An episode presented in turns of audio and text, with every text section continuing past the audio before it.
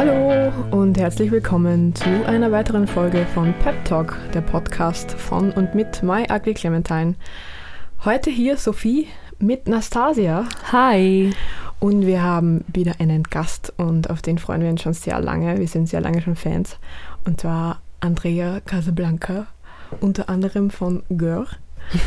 ähm, bevor ich dich aber jetzt vorstelle, magst du dich vielleicht selbst vorstellen, denn ich glaube, man stellt sich selbst immer etwas anders vor, als man vorgestellt wird. Deswegen würde ich gerne hören, wie du dich vorstellst. Okay. Oh Gott. Ähm, ja, ich bin Andrea. Ich bin 29. ich wohne in Berlin.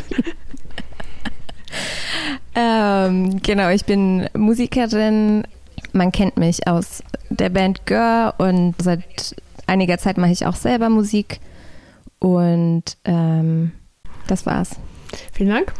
Danke für die Vorstellung. Ähm, ist nämlich so, warum ich das immer gern habe, dass sich unser Gast selbst vorstellt, ist, weil mir oder uns sehr oft passiert, dass wir dann vorgestellt werden mit ja, dem Beruf, den man ja irgendwie ausübt und das ist anscheinend irgendwie wichtig, dass man den Beruf immer dazu sagt bei einer Vorstellung und dann wird das aber oft so eingeschränkt auf ein Ding und wir sind alle irgendwie KünstlerInnen und haben alle meistens viel, viel mehr, das wir können und machen und dann wird man so als, ja, das ist Sophie, das ist eine Sängerin.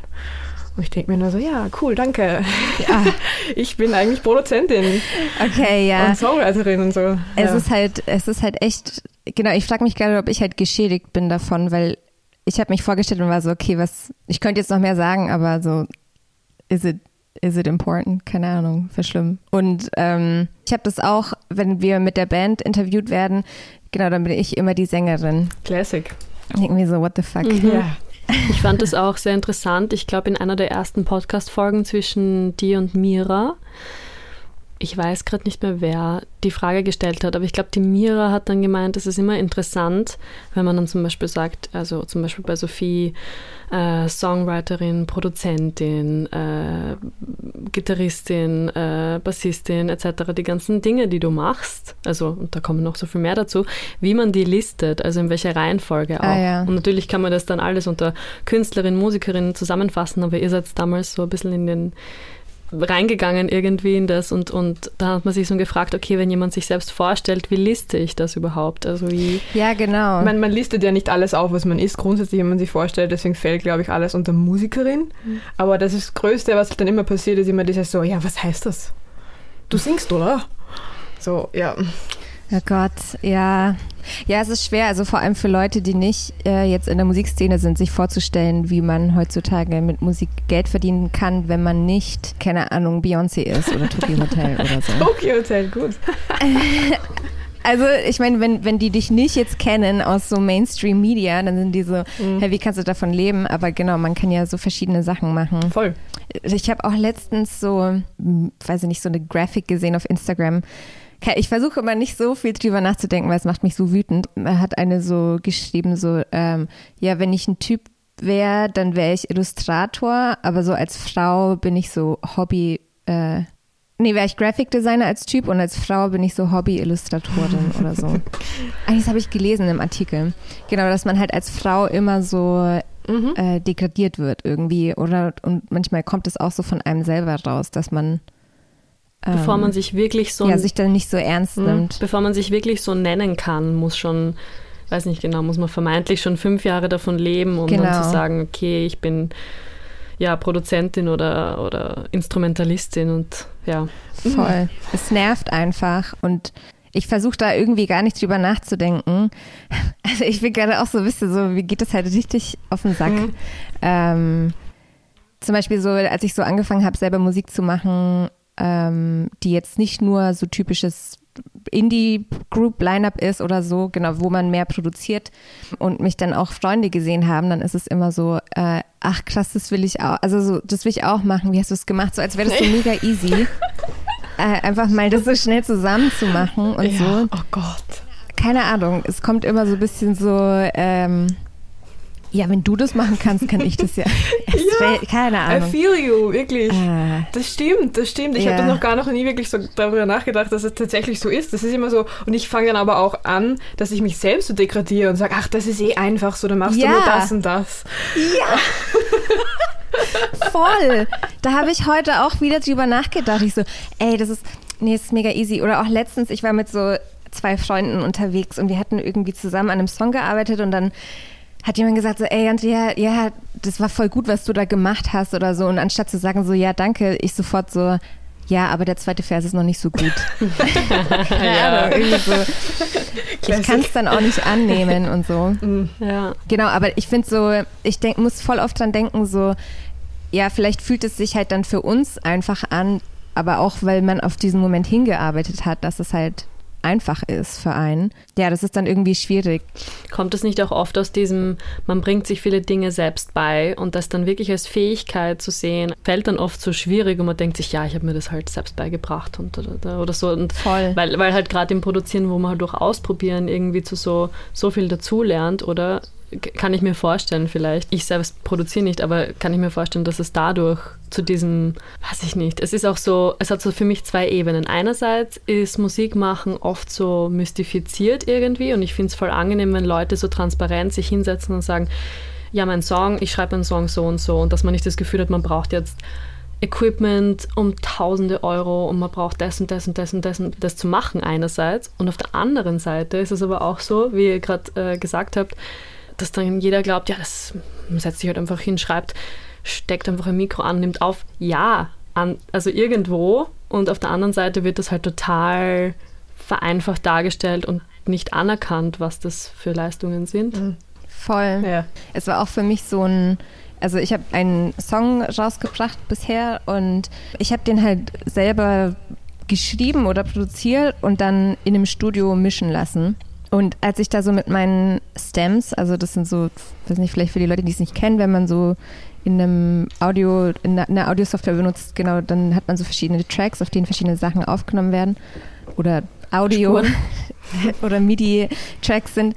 Und äh, dann habe ich mich fast so ein bisschen geschämt, dass ich das da so hingenommen habe, so, ja, okay, das ist mega Trash, einfach nur, weil ich das so gewohnt bin, aus so Bandaufnahmen, dass es immer diesen Gap gab zwischen so Band und Engineer und Mixing. Das hat sich immer so mega so in the distance angefühlt, so okay, das ist das, das da habe ich auf jeden Fall keine Ahnung von. Und dann letztendlich war das für mich voll die gute Erfahrung, dass ich einfach alles benutzt habe, was ich auch zu Hause aufgenommen habe, einfach mit einem, weiß ich nicht, 80 Euro Interface und meiner Gitarre und so. Mhm. Ja. Da merkt man dann aber auch eigentlich, erst dann richtig, was man über die Jahre eigentlich schon gelernt hat und eigentlich schon längst kann, aber sich dann einfach nie zugestanden hat, weil eben aus den bestimmten Gründen von wegen, das hat man ja nie gelernt oder bla bla ja. bla, oder dieser Gap zwischen Engineering und Band. Und dann merkt man eigentlich so, hey, ich mache das eh schon Ewigkeiten und ich kann das eh und ich kenne mich eigentlich eh aus. Das ist so extrem wertvoll, das zu realisieren, glaube ich. Ähm, und das braucht leider als nicht männliche Person wohl ab und zu ein bisschen länger. Ja. Für einen selbst sogar. Ja, es und, ist nervt. Übrigens, der Song ist super, das ist, den habe ich mir letztens angehört. Er ist ganz anders als eure Bandsachen und ich finde es echt extrem cool. Danke. Extrem. Ja, der ist, der ist voll anders und ähm, ich schreibe auch gerade äh, mehr Songs und will die veröffentlichen. Ich wollte das eigentlich letztes Jahr machen, aber ich musste letztes Jahr Pause machen. Genau, da arbeite ich jetzt dran. Und ich finde auch so, genau, man hat voll viel dazu gelernt, aber man ist auch gleichzeitig voll so, ich glaube, dadurch, dass man es nicht gelernt hat, probiert man so voll viele Sachen aus. Mhm und schaut einfach, was geht. Also was kann ich als Sound benutzen oder was kann ich als Rhythmus benutzen oder keine Ahnung. Ja, es fühlt sich so ein bisschen freier an. Wenn wir schon bei äh, neuen Songs sind, eine Frage, die ich gern stelle, weil es mich persönlich sehr interessiert ist. Kannst du dich an den allerersten Song erinnern, den du geschrieben hast? Ja. ja, ich kann mich an den ersten Song erinnern, den ich geschrieben habe, nur mit Gesang und ohne Gitarre. Und dann auch in der Band.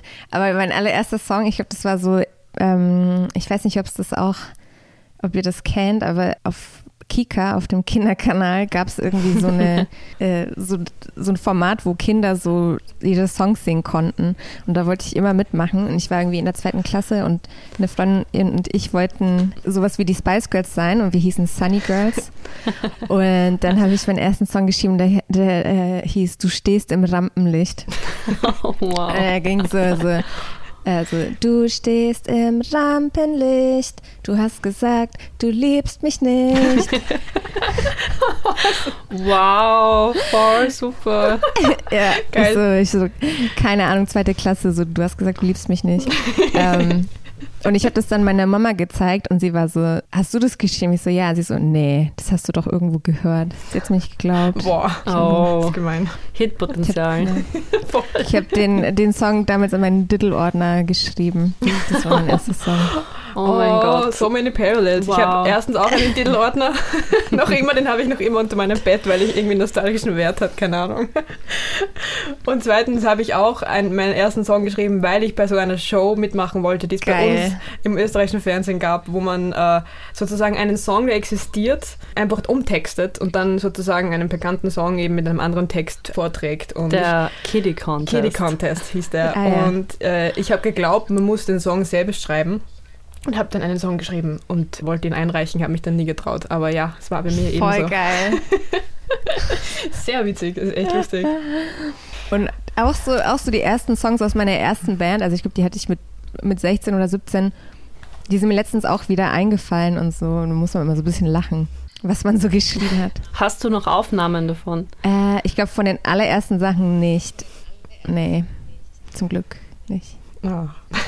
Aber du hast die wahrscheinlich noch im Kopf und könntest die wiedergeben, wenn Ja. du wollen würdest, Ja, ja, oder? Ja.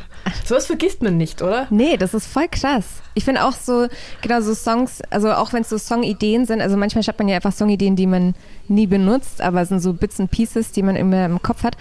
Und irgendwie, wenn es so einmal anfängt, fallen einem so die ganzen Lyrics ein. Ich bin immer so, warum ist das noch in meinem Kopf? Das ist so Speicherplatz, der so belegt Ja. wird, obwohl ich das gar nicht brauche, so ein bisschen. Ja, Ja. absolut. Ich kann das extrem nachvollziehen. Und du äh, hast dann, also der erste Song auf Deutsch, wie wir gerade gehört haben, Ja. ähm, aber ihr habt bei euren Alben ja ge die Sprache gemischt. Also ihr hattet deutsche Songs und englische Songs. Und wo entscheidest du oder wie entscheidest du, auf welcher Sprache du schreibst oder singst, wenn du schreibst? Also eigentlich war das schon immer Englisch, weil als ich so wirklich eine Band haben wollte mit 17, habe ich auf Englisch geschrieben, weil alle meine so Idole Englisch gesungen hatten. Und ja, und jetzt so schreibe ich auf Englisch. Und ich habe aber zum Beispiel ein, eine Songidee letztens gehabt, wo ich auf Deutsch getextet habe, einfach weil ich das so gefühlt habe, dass es passt. Keine Ahnung. Und dann bin ich aber auch so, okay, irgendwie passt es jetzt aber nicht zu mir. Mm, Und dann überlege ich so, okay, mit wem, mit wem anders könnte ich diesen Song machen, so ein bisschen, ja, echt so nach Gefühl, aber irgendwie so, ich habe halt auch nie so viel deutsche Musik gehört, ich glaube deswegen. Kann ich nachvollziehen. Ja. Und wenn du, wenn du dann einen deutschen Song schreibst und, und überlegst, ob du den mit jemand anderem machst, würdest du so einen Song dann auch einfach hergeben und sagen, oh, das ist, ich habe das jetzt geghostwritet mehr oder weniger und jemand anderes interpretiert das oder bist du dann eher so, na, ist doch mein Song? Das wäre geil, wenn das jemand machen würde. also ich versuche tatsächlich so jetzt mehr so Sachen in die Richtung zu machen. Also, keine Ahnung, habe ich jetzt nur so ein bisschen gemacht, aber eigentlich fände ich es schon ziemlich geil, wenn jemand anders so dann den Song nehmen würde und sagen so, ja, ich habe Bock, den irgendwie zu singen. Weil irgendwie, ich habe irgendwie dieses Jahr und letztes Jahr voll viel drüber nachgedacht, so, okay, was, was macht mich eigentlich glücklich an diesem Musikmachen oder so, oder wieso mache ich das überhaupt? So, ist es so Touren oder ist es irgendwie Erfolg oder keine Ahnung und dann ist es letztendlich halt irgendwie Musik machen an sich und ähm, Hm.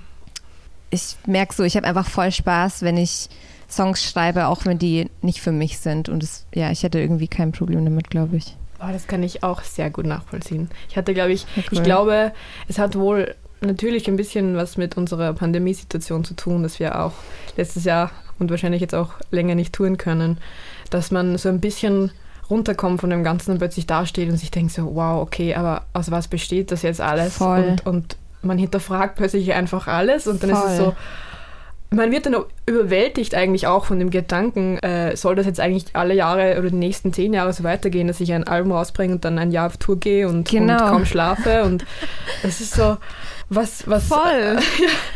Ja, so was, was so wirklich... krass. Ja, Ich finde es auch richtig krass und ich hatte, also wir haben gestern, also wir haben mit Gör haben wir vor einem Jahr haben wir unsere letzte Show gespielt im Februar, bevor die Pandemie passiert ist tatsächlich und Laura und ich hätten damals auch gesagt, so ja, lass mal jetzt eine Pause machen und ein bisschen chillen, weil wir uns so voll fertig gearbeitet hatten einfach und ich habe, ich hatte den richtigen Mental Breakdown, also ich hatte eine richtig krasse Depression und ähm, bin in die Klinik gegangen und sowas und hat echt so, musste alles neu denken. Mhm. So ein bisschen. So ohne, so die Pandemie, genau, hat mir so alles unter den Füßen weggerissen, mhm. irgendwie, was ich so kannte. Und dann musste ich auch so verdenken, so, hä, was, was mache ich eigentlich? Man war, ich war so voll in so einer Bubble irgendwie. Ich mhm. habe das so voll gemerkt. Ja, und das war fast, fast wie so ein Awakening. Ja. habe ich so das Gefühl gehabt, so danach, wo ich mir dachte, so, ey, oder vielleicht auch so ein bisschen, weil ich jetzt so keine Ahnung, 30 werde und mir so denke, so, ey, was will ich eigentlich machen? So, mhm. weiß ich nicht. Ja, ja. Gott, ich kann das so nachvollziehen. Aber auch, wir haben so ja geil. vorher drüber geredet, oder, ähm, dass Menschen oft nicht sehen, alles, was man macht. Also man sieht dann die Person nur als Sängerin oder nur als was weiß ich was. Und dass man dann auch irgendwie selbst, wenn man merkt, okay, ist das das, was ich machen möchte und wie kann ich noch Musik machen, ohne dass es dieses Touren und dieses, äh, ja. diese, diese Dinge sind, die man da machen muss. Zum Beispiel, wenn wir mehr in den Hintergrund gehen, irgendwie herausfinden, okay, wie kann ich Musik weiterhin leben und was gibt es für andere Möglichkeiten? Vor allem, Voll. vor allem, was äh, bei mir eben auch war in dieser Zeit, wo ich äh, auch eben über alles nachgedacht habe, ist so dieses, ich will etwas also ich finde ja Musik machen, vor allem wir als, als junge Menschen, die gerade in dem Momentum leben und irgendwie erfolgreich sind, was auch immer das heißt, aber zumindest von dieser Musik leben können. Ähm, wir leben ja eigentlich ein bisschen so von Tag zu Tag oder von mir aus noch von Monat zu Monat mit den Touren und den Plänen, die man hat von Album zu Album und so weiter. Aber man weiß halt irgendwo auch, okay, man ist irgendwann mal nicht mehr so jung, man ist irgendwann mal in einer Position, wo, weiß, was weiß ich, für eine Art von Musik gerade mo äh, modern ist und niemand interessiert sich für das, was man gerade macht oder keine Ahnung, man hat so diese Ängste. Und für mich war das so ein Ding, wo ich mir gedacht habe, ich will das machen, ich will die Musik machen, die ich gerade mache, ich will das veröffentlichen, auf Tour gehen, vielleicht ein bisschen sanfter und nicht so voll auf ähm, äh, ja. komplett äh, steil gehen immer wieder, weil das ist auch irgendwie ähm, anstrengend, aber ich will das machen, aber ich will irgendwo auch was finden, das für mich einfach längerfristig bleiben kann. Wo ich weiß, das mache ich vielleicht, wenn ich Lust habe drauf, das restliche Leben oder so, das bleibt mir. So dass auch wenn alles, wenn alle Touren abgesagt werden und wenn alles wegfällt, wenn niemand mehr meine Musik hören will oder so, irgendwas, das mir bleibt und wo ich dann nicht komme zerbreche, wenn das sozusagen nochmal passiert, weil letztes Jahr ist ja eigentlich yeah. alles auseinandergefallen. Und das war so dieser Moment, wo man dann so, fuck, okay, aber was ist das jetzt so? Was, ähm, wer, wer bin ich denn eigentlich? Man beginnt dann so von, von ganz, ja. von, ganz von Grund auf. Oh mein Gott, ich auch. Ich weiß nicht, wer bin ich? ja, aber das ist so eh. Wer bin ich eigentlich? Ja. Aber da haben wir uns ja die Frage gestellt, oft, wenn wir über den Podcast gesprochen haben und welche Fragen wir halt Personen stellen wollen. So, wir sprechen hier über Musik, aber was mich als Musikerin auch ausmacht, ist, was ich auch abseits von Musik mache. Gibt es mhm. irgendwas über das, was mir wichtig ist? Über das man sich definiert dann eigentlich ja. auch, weil man ja. definiert sich ja eigentlich nur immer als die Person, die Musik macht in dieser Band, ja. mit diesen Songs, mit. Genau. Also was, ja. Das halt, ich habe auch jetzt, das musste ich jetzt auch lernen. Ich musste so lernen, was, was es bedeutet, Freizeit zu haben, was es bedeutet, sein eigenes Leben zu haben. Das, genau, Musik machen ist was anderes als Freizeit. Ja, all diese Sachen. Ich habe so, also für mich, genau, dieses, ach, keine Ahnung, ich finde es einfach richtig heftig. Also so, ich habe mir jetzt so gesagt, beim Wochenende ist jetzt ein Wochenende. Mhm. Also wenn Wochenende ist, denke ich an nichts mit Musik. Und ich habe mir so, also wir haben ja mit Görn Proberaum, aber ich habe mir dazu extra noch so ein, so ein kleines Writing-Studio mit anderen Leuten. Ähm, da ist ein Platz frei geworden und da gehe ich hin, weil mir das unglaublich hilft, wohin zu ja. gehen und das zu machen und nicht zu Hause zu machen, weil davor war ich einfach crazy. Davor habe ich einfach so keine Ahnung, ich habe mich so um 9 Uhr abends hingesetzt und dann in die Nacht reingeschrieben und konnte dann nicht schlafen, mhm. weil ich war so hyped up und sowas und habe die ganze Zeit nur an diese Sachen gedacht. Das war irgendwie so voll bescheuert. Mhm. Und so, ähm, Sophie sagt gar nicht. I'm just relating over like everything. Sophie ist am Dauernicken neben mir so, oh yes, ja, you say it. Das ist so krass, ne, dass man so denkt, oh Gott, wie, wie verblendet war ich oder wie so, wie, wie krass war ich in diesem Tunnel. Und jetzt, ähm, keine Ahnung, ich bin so umgezogen und, und gehe voll gern wandern und habe angefangen, wieder Skateboard zu fahren und ähm, lese viel. Keine Ahnung, ich habe, ja, genau, ich bin eigentlich, für mich bin ich überhaupt nicht äh, so immer Musikerin. Genau, es ist wichtig, dass mhm. ich irgendwie ich bin. Und ich finde so ganz viel auch in dem, was ich schreibe, hat voll viel von mir. Ich habe so letztens, ich weiß nicht, kennt ihr RZA von Wu-Tang Clan? Halt so ein Habe ich jetzt nicht im Rapper, Kopf, Ja. aber Producer. ähm, der hat so in es ist ein bisschen komisch in Kooperation mit so einer Teemarke, Taso heißt die, glaube ich. Der hat so eine EP rausgebracht, wo er so, äh, so Guided Meditations macht auf so Beats. Ah. Und äh, die habe ich mal so ausprobiert. Und der zweite oder dritte Track war so geil, weil er hat so erzählt, so dass als Wu-Tang Clan angefangen hat, haben die, äh, ich weiß gar nicht, die sind irgendwie von, ich weiß gar nicht, aus Long Island oder sowas. Und die hatten sich komplett abgeschottet von allem anderen, also von allen anderen Einflüssen und so weiter. Und dann war sozusagen die Meditation so, du sollst deine eigene so Insel finden in dir.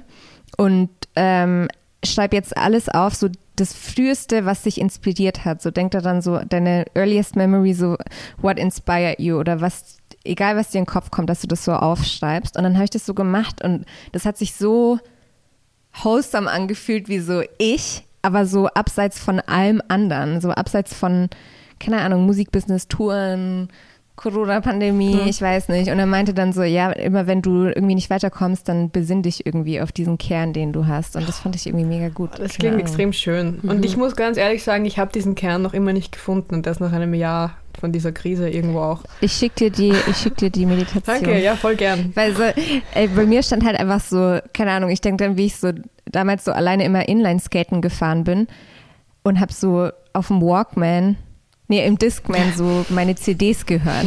ja. Und ich fand das so cool und so inspirierend. Ich weiß nicht, ich war zwölf oder dreizehn, ich war so richtig in meiner Welt und hatte so voll die Passion und so und dabei bin ich einfach nur Inline. Ja. Skaten Kenn ich. gewesen. So sowas war es dann. Ich war so, äh, okay. Und was ist da gelaufen? Welche CD war in deinem Discman? Ich, das habe ich jetzt extra nicht gesagt. Oh, oh. Nee, ich weiß noch, damals war das, glaube ich, ähm, oh Gott, habe ich hier von meiner Schwester die Puddle of Mud CD. Oh, aber hey, hey. Puddle of Mud Hey. Album. Das war also das Album, wo eben auch She Hates Me drauf ist und Blurry und Genau, so. Das, ja. ist, das ist schon ein gutes Album. Das ist ganz geil, Ja, ne? schon. Ja, ist Voll. halt sehr grungy. ja. Geil, ja, das habe ich auch ja, gehört. das weiß ich noch. vor allem stelle ich mir dazu Inlineskaten so kontemplativ Ja, vor. richtig, Zum- richtig Nerd-Loser einfach. ne? Voll gut. Geil, Voll geil. gut. Ja, aber das ist so, ähm, das ist ja auch irgendwie so ein bisschen das Ding, weil, weil du auch sagst, ähm, du machst jetzt so viele andere Dinge und du definierst dich jetzt nicht nur als Musikerin, weil das auch dein Job ist, aber begonnen hat ja die Musik, glaube ich, bei uns allen als Hobby. Und das ist dann so schräg, Ja. wenn man dann ähm, beruflich Musik macht und dann hat man kein Hobby mehr. Und dann ist jeder immer so, Genau. aber du hast doch dein Hobby zum Beruf gemacht, das ist das Beste, was dir passieren kann. Und aber wenn man dann nur noch das macht, dann, ist, dann fehlt der Ausgleich. Und das ist so schwierig, da wieder zurückzufinden. Also ich bewundere Das dich, ist- dass du ja. zumindest irgendwo deine Insel gefunden hast für dich. Sehr. Ich denke Ähm. mir dann immer, if only they knew. Weil Ja. irgendwann war die Situation, wo ich mal so gesagt habe, wegen so Plänen für, für das nächste Jahr und so. Und, und dann ging es so drum, ja, äh, wegen Treffen und, und wie so die Planung für den nächsten Sommer ist und dass, dass diese und diese Personen haben ja äh, unter der Woche keine Zeit, weil sie arbeiten und dann habe ich gesagt, naja, ich werde am Wochenende halt schwer Zeit haben wegen Festivals.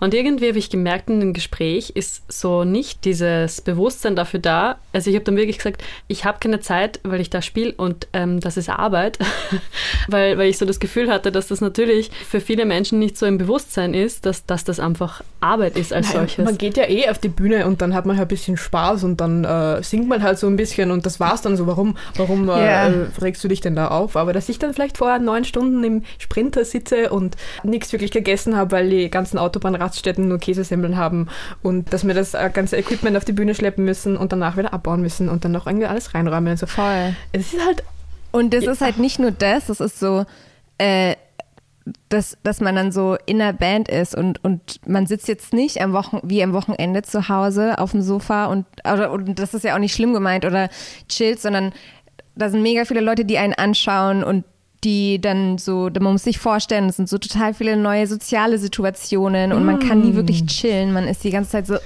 so. Ja.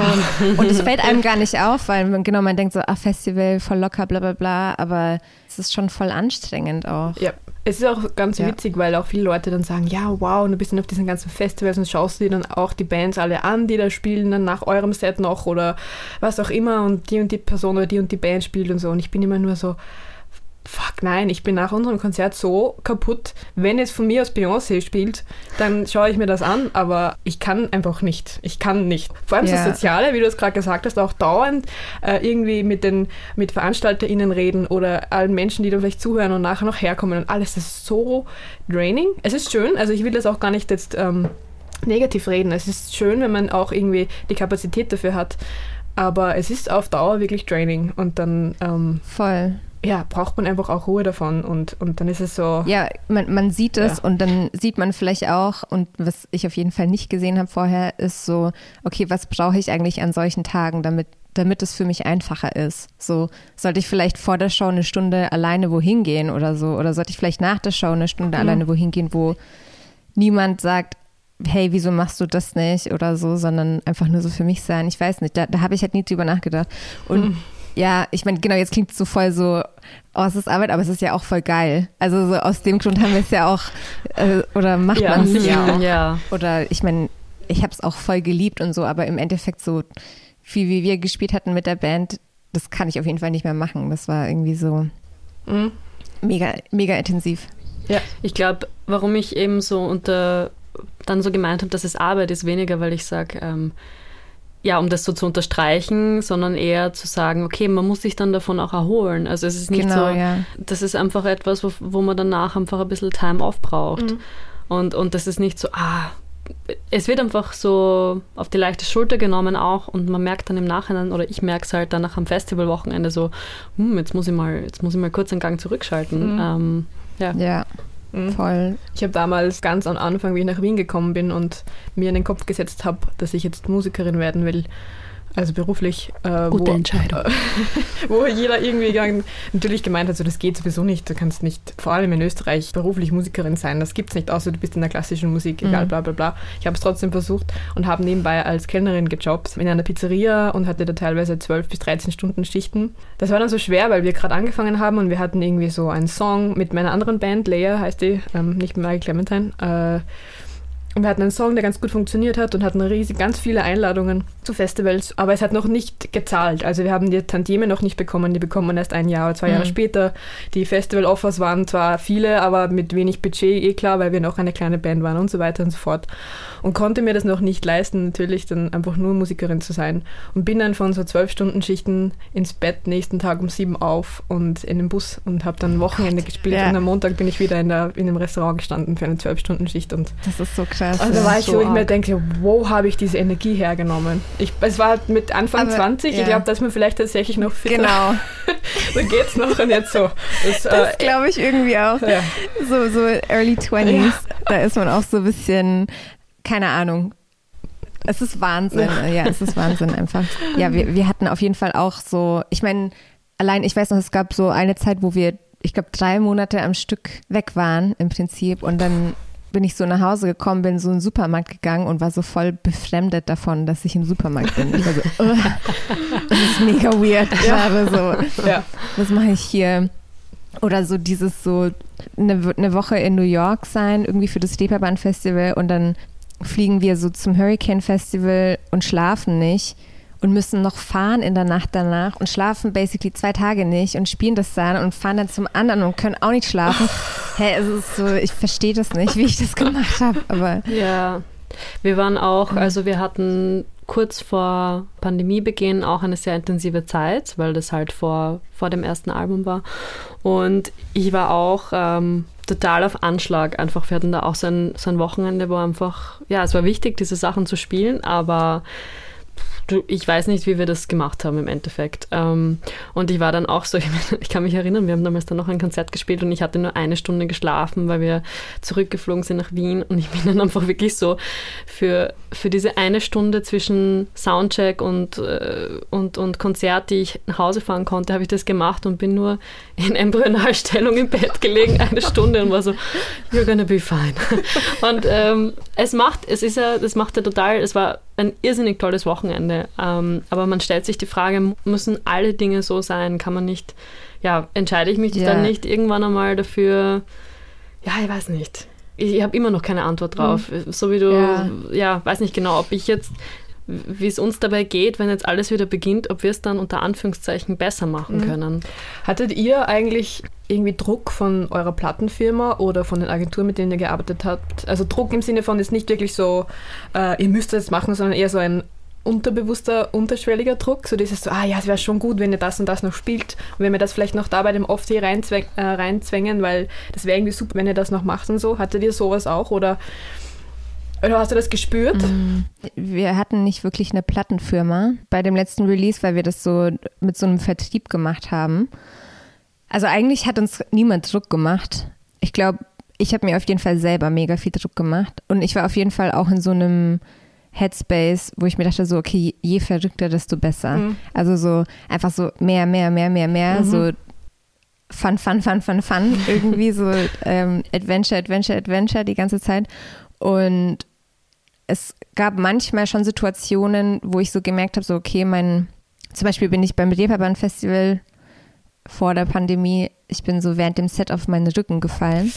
Oh, und musste das Konzert dann abbrechen und bin ins Krankenhaus gefahren. Und dann konnte ich so eine, einen Monat lang nicht spielen und dann mussten wir voll viele Konzerte absagen. Und ich habe mich so schlecht gefühlt deswegen. Ich habe mir so einen Druck gemacht. Ich war mhm. so, oh, ja, ich, ja, so schlimm. Ich fand das so, das hat mich so fertig gemacht. Oder auch so, ich hatte einmal so eine Infektion an meinem Fuß. Okay, das ist echt eine schlimme Story. Also wenn du Hypo, wenn hier jemand zuhört, der hypochondrisch veranlagt ist, don't listen.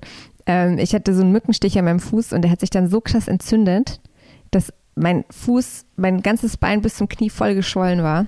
Ugh. Und dann musste ich so, ach, keine Ahnung, und dann sollten wir am nächsten Tag so ein richtig großes Festival spielen. Und da haben wir schon Druck bekommen von Leuten. Es waren auch noch andere Leute, mit denen wir gearbeitet haben. Und das hat mich richtig fertig gemacht. Das hat mich so fertig. Ich meine, ich war sowieso schon ziemlich verletzlich, weil mein ganzer Fuß wegen einem Mückenstich mhm. geschwollen war. Wir hatten irgendwie so ein, so ein Wochenende, so großes Festival in Deutschland und dann irgendwie Festival in Finnland oder sowas. Und das haben wir dann abgesagt und ich glaube, das fanden die Leute auch nicht gut, aber ich weiß noch, damals hat es Laura so voll von mir abgeschirmt auch. Sie hat so gesagt, so ja, ist alles in Ordnung. Und ich glaube, so eigentlich war es nicht in Ordnung. Mhm.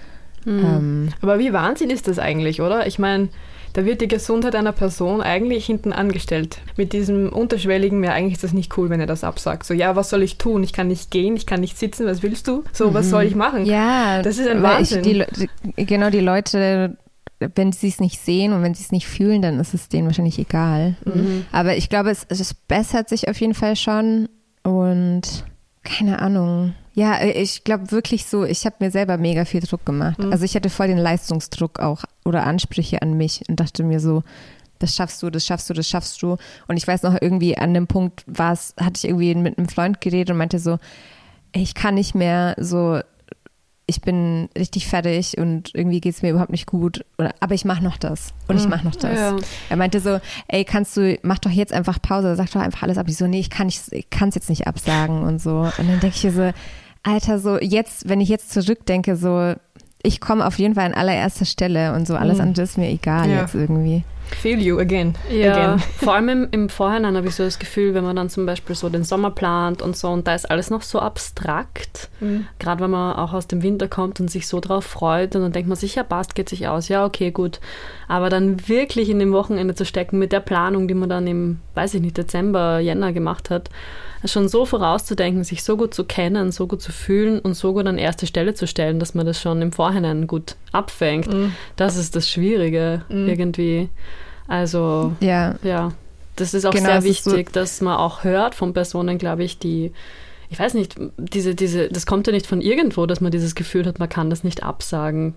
Ja, das ist. Das meine ich eben auch mit diesem unterschwelligen Druck, den man vielleicht dann eben von Agenturen oder so bekommt. Also dass dieses so, ja, ja oder, sollte man spielen. Mhm. Oder von dem ganzen System, ja, wie es halt so aufgestellt ist. Ja. Weil es ist ja auch so ein bisschen so, okay, wenn du es nicht spielst, dann spielst halt eine andere Band und mhm. du zählst dann nicht mehr oder so. Und du und so ein bisschen auch so, was vorhin, glaube ich, auch gesagt wurde, so, wo du so meintest, so, ja, du willst was, was so da ist, auch wenn dieser ganze Trubel nicht mehr da ist, also wenn es kein Touren gibt und so. Das ist doch irgendwie mega strange, dass es so dass so KünstlerInnen sein in Deutschland geht vor allem, also so in diesem Pop-Bereich, vor allem als so Freelance oder so selbstständig oder Österreich. ähm, und da ist nichts, was einem Sicherheit gibt, überhaupt ja. nicht. Und man hat halt konstant so das Gefühl, so, boah, wenn ich das jetzt nicht mache, dann ähm, ist alles weg, für, wofür ich gearbeitet habe, so ein ja. bisschen. Voll. Das macht einem halt so diese Panik. Und, Oder auch das Gefühl zu haben, jetzt die Jahre muss man voll auskosten, voll, voll, voll geben. Und dann, ja. dann weiß ich nicht, was dann kommt. Also, weil wir vorher darüber gesprochen haben, über dieses was machen, was mir dann bleibt. Mhm. Es erinnert mich so an, an, an ProfisportlerInnen, irgendwie, wenn man dann so sagt, ja, bis zu dem also auch Altersdruck irgendwie so total blöd. Ja, Warum? Stimmt. Mir gibt es dann immer total viel Kraft, wenn ich Personen sehe, die vor allem nicht männliche Personen, die in einem gewissen Alter sind und, und weiterhin Musik machen, ähm, weil ich mir denke, das wird einem einfach dann vorgelebt und man denkt sich, cool, da muss ich mir jetzt nicht den Druck machen, dass das jetzt das sein muss. Ja. Ähm, auch mit den Alben, so das erste Album, das zweite Album, diese ganzen, wow, dieser ganze Druck, das ist irgendwie seltsam, seltsam. Mhm. Ja, voll. Ich glaube aber auch, es ist ganz viel ähm, persönliche Einstellung und persönliche keine Ahnung, ich will jetzt nicht schon wieder so spirituell werden, aber äh, so ein bisschen so damit zufrieden sein, was jetzt ist, einfach. Und so glücklich jetzt sein, weil das, das hatte ich halt vorher auch immer so dieses so, wenn ich das und das gemacht habe, dann, ja, dann genau ist es cool ja. oder dann bin ich happy oder dann bin ich irgendwie stolz mhm. auf mich oder so. Aber wenn mhm. man jetzt einfach schon stolz auf sich ist und jetzt happy ist, dann ist so egal, was man macht, cool. Und dann ja. ist mhm. es so auch voll egal. Also dann sind viele Sachen voll egal und das fühlt sich einfach auch viel besser an. So ein bisschen. Ich habe dann auch immer so Angst vor einer, jetzt mittlerweile, weil ich es kenne, vor so einer kleinen Entlastungsdepression, sobald was Großes kommt, wo man dann so bis dahin, bis dahin und dann kommt es und dann danach Free Fall. Dann ist man ja, so, okay, stimmt. was, was jetzt? Ja. Also weiß nicht, ob du das auch kennst wenn so große Dinge passieren und dann so danach ist man so, okay. Ja. Hm. Ich glaube, ich hatte so, als ich diesen, diesen einen Song ähm, jetzt Talk About It alleine rausgebracht habe, äh, da war ich schon ziemlich fertig und habe mich irgendwie so durch die Lockdown-Madness psychisch gewurstelt und dann kam so dieser Song raus und ich hatte so das Gefühl, so ich kann mich irgendwie gar nicht freuen. Mhm. Und dann war ich so voll so, oh mein Gott, das ist der schlimmste Tag des Jahres, so, mm. what the fuck. Und dann wusste ich so, okay, mm. ich, ich muss irgendwas anders machen. Ähm, ich kenne das. Ja. ja, ich hatte das gerade auch. Es ist so, wow, wieso? Ich bei, bei jedem Ding, ich, ja, ja, ja, Gott, ja. ähm, ja, voll. Ich hatte das gerade auch. Wir haben mit Leia, mit meiner anderen Band eben, äh, jetzt schon seit fast drei Jahren nichts mehr rausgebracht, weil wir auch so diesen Riesendruck auf uns haben, dass das nächste Album irgendwie das Beste sein muss und bla bla bla. Und haben dann einen Song veröffentlicht im Jänner, der heißt I'm Not Sure. Und mhm. der es war so irgendwie, das ist unser emotionalster Song, den wir gemeinsam gemacht haben. Und irgendwie war das auch so, ich weiß nicht, wie da rausgekommen ist, der Song. Ich habe mich nicht gefreut. Ich habe, glaube ich, zwei Tage lang nur geheult. Ich weiß, es ist weird, weil man sich eigentlich ja. freut, dass die Leute das jetzt endlich hören, aber eigentlich ist man so fertig und eigentlich ist es so, ja und jetzt, jetzt ist der Song draußen ja. und es wird nichts Voll. anders sein und ich war dann einfach nur, oh ich habe einfach nur geheult. ich habe einfach nur es geheult. Es ist mega weird, aber ich habe mir jetzt so gedacht, weil ich jetzt nämlich auch ähm, noch eine Single rausbringe, die ich eigentlich letztes Jahr rausbringen wollte, nicht gemacht habe ich habe mich auch, ich habe mich so vorbereitend darauf so gefragt, okay, was, was will ich eigentlich? Was passiert, wenn dieser Song rauskommt? Also was sind so meine Erwartungen? Und dann habe ich für mich gedacht, so, ey, das ist doch voll cool eigentlich, dass ich so Musik machen kann und so, weiß ich nicht, das ist ja auch immer verbunden mit Artwork und keine Ahnung, man hat so eine Vision oder vielleicht was man da anhat oder wie man da aussieht und so. Ist doch voll cool, dass man so eine Art Body of Work macht. Also wie so mhm. Musik das für einen steht oder an der man mitwirkt. Und das ist doch voll schön, das so an die Öffentlichkeit zu bringen und irgendwie so sich auszudrücken. Und dann ist es draußen und dann kann man an was Neuem, also so ein bisschen positiver zu sehen und nicht mit diesem, ja, es muss was passieren oder so. Mhm. Weil genau, es ist halt so mega absurd, so, es passiert nichts. Es ist einfach ja. plötzlich ein YouTube-Link online noch, oder ja. ein Spotify-Link ja. zum Song. Es ist so, den man eh schon die ganze Zeit gehört hat, so ein bisschen. Ja, voll. Das ist ganz komisch. Man hat eine ganz komische Erwartung an den Re Release-Tag. Und an dem Tag wird nichts passieren, außer dass es rauskommt. Es werden nicht plötzlich Millionen genau. Leute hören an diesem einen Tag. Und ich weiß nicht, warum man dann, äh, was man dann auch immer erwartet und warum man plötzlich enttäuscht ist von irgendwelchen nichtigen Erwartungen, die man an sich selbst oder eine, ja. eine surrealistische Welt stellt. Keine Ahnung. Es ist Total. irgendwie strange. Und ich hätte das auch so mit den Releases jetzt mit Girl in der Vergangenheit Und da hatte ich es irgendwie besser gehandelt, weil ich war so, mir war so Release-Tag, ich habe mich schon voll gefreut, aber irgendwie war ich da so immer ziemlich so, keine Ahnung, für mich ändert sich jetzt nicht viel. Also man mhm. freut sich schon, weil die Leute es dann hören können und so, aber genau deswegen, weil es so, äh, es ist nichts Haptisches. Es ist jetzt nicht, ich komme nach Hause und da ist eine fette so Celebration oder keine Ahnung.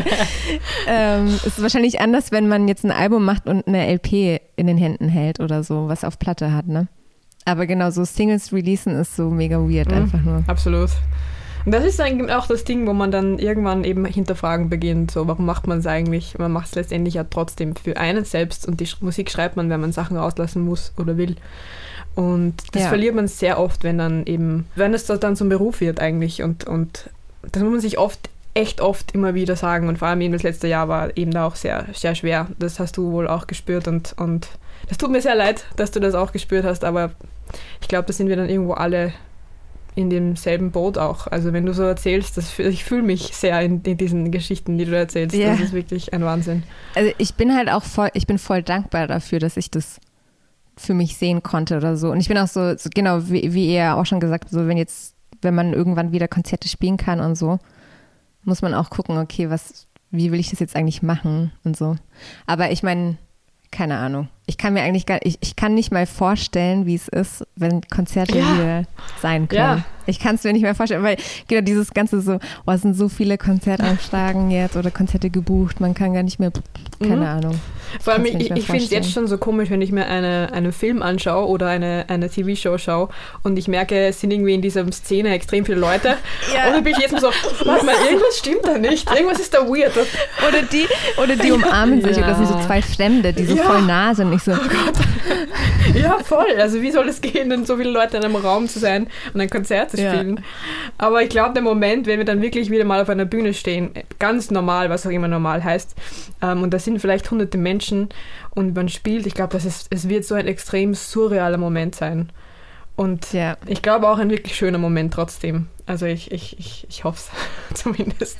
Ich habe so bis, ich hatte letztens so ein bisschen Angst, dass ich das dann, nicht, dass ich es verlerne, aber das, das so mega so unbeholfen ist. Plötzlich so, hä? Wie geht das nochmal?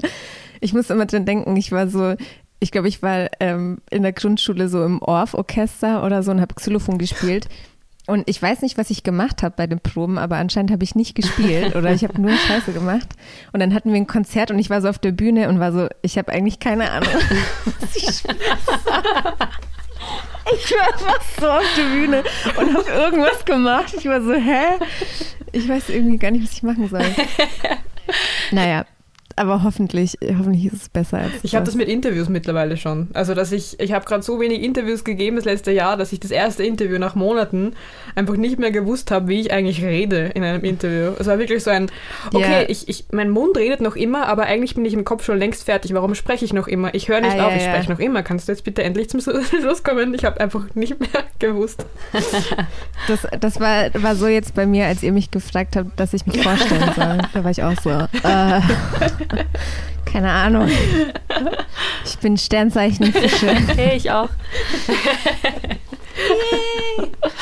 ja, es war besonders lustig war der Moment, wir ähm, vor ein paar Monaten, Time is a weird thing. ähm, und wir haben einen Livestream auf, äh, aufgezeichnet ja. und da gibt es einen Song, wo wir dann so ein bisschen Call and Response mit dem, mit dem Publikum ja, und stimmt.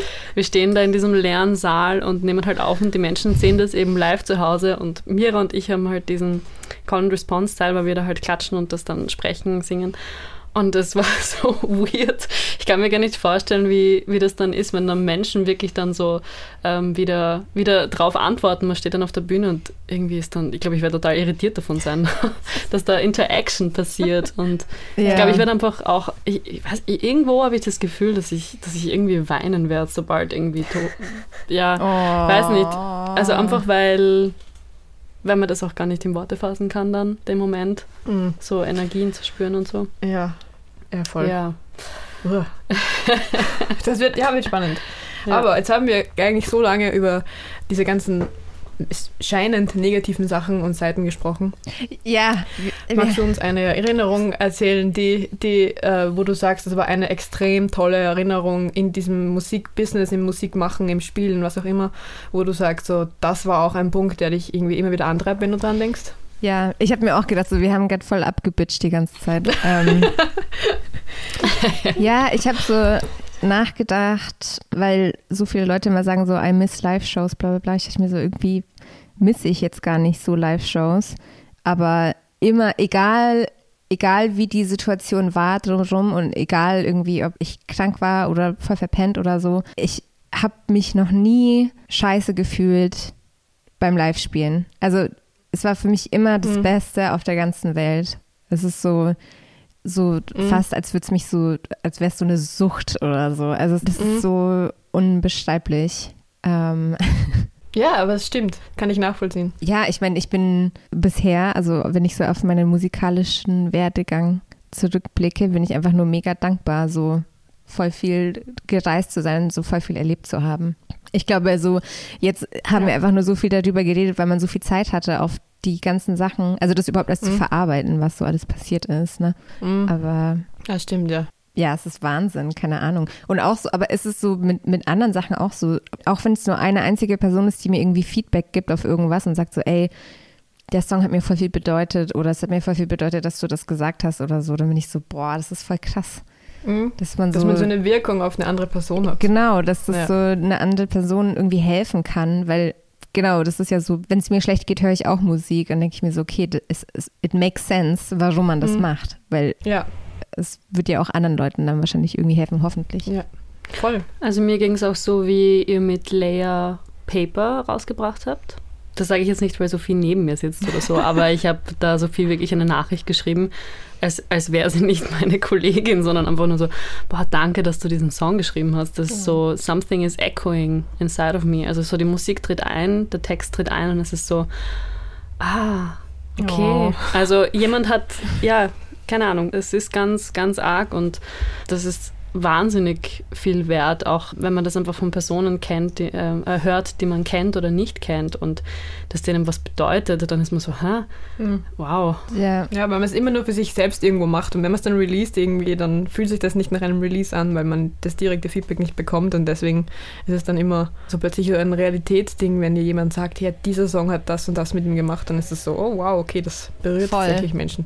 Ja, das, das, man, das fühlt sich so, so real an dass da noch jemand anders ist, außer man ja, selbst. Voll. Und welche Musik hörst du gerade in dem Moment? Welche Musik berührt dich?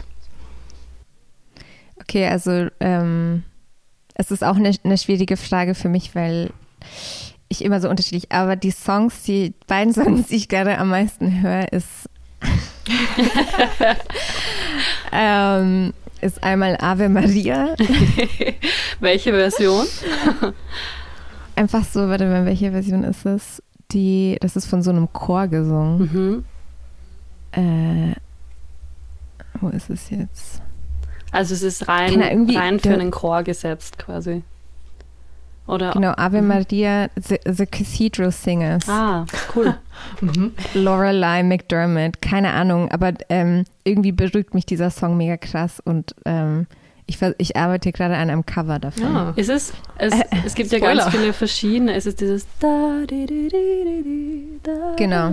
Ja. Der, mhm. äh, der katholische, katholische Song. Ich habe ähm, hab diesen Song mal bei der Beerdigung meines Großvaters oh, gesungen. Oh das war ungefähr die verrückteste Experience überhaupt nämlich mit Orgel oben an der, also es war verrückt. Ich wollte einfach, es, meine Verwandten haben sich das so yeah. gewünscht, aber deswegen, ähm, ja, wenn, wie du das jetzt gesagt hast, dieser Song, huh, ist, ähm, oder Song ist irgendwie lustig auch, ähm, ja, dieses Stück ist, ist sehr, sehr intens. Aber finde ich extrem interessant, dass du das jetzt gleich als erstes nennst. Ja, weil jetzt zum Beispiel. Also nur äh, gerade bin ich in so einer Phase. Ich habe so vor ein paar Wochen äh, mit meinem Mitbewohner von, also ich komme aus Polen, meine Eltern kommen aus Polen und wir haben von Krzysztof Kieślowski diesen mhm. Film The Double Life of Veronique geguckt, der auch richtig cool war. Der ist so ein bisschen nicht Horror, aber es ist so ein bisschen so komisch, so ein bisschen so David Lynch bevor David Lynch.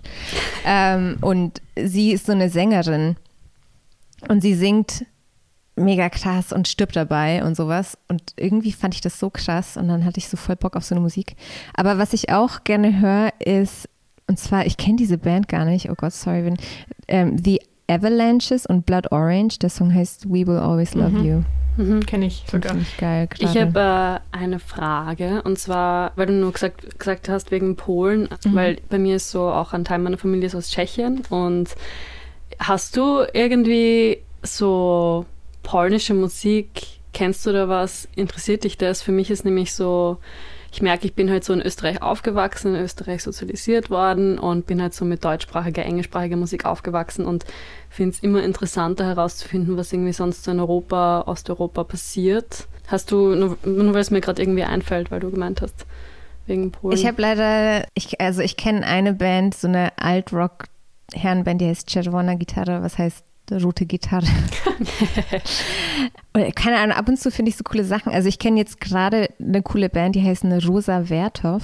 Mit denen habe ich mal, ich habe so letztes Jahr in Budapest auf so einem Ladyfest gespielt, alleine, und die haben da auch gespielt.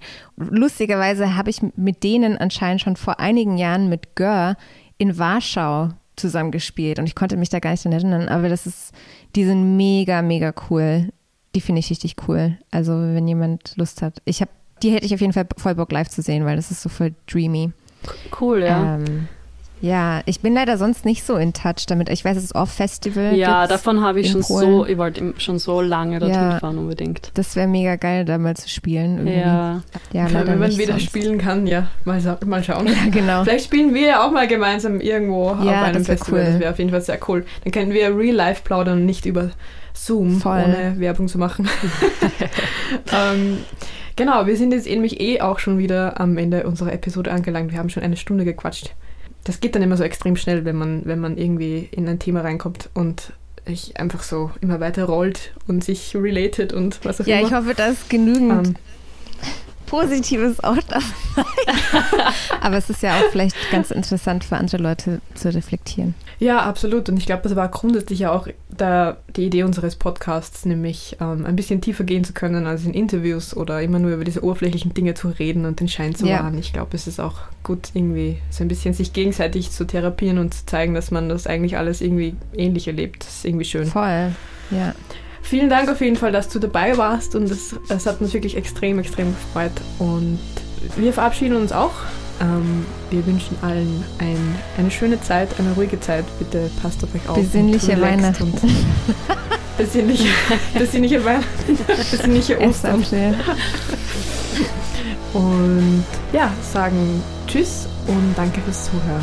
danke. Tschüss.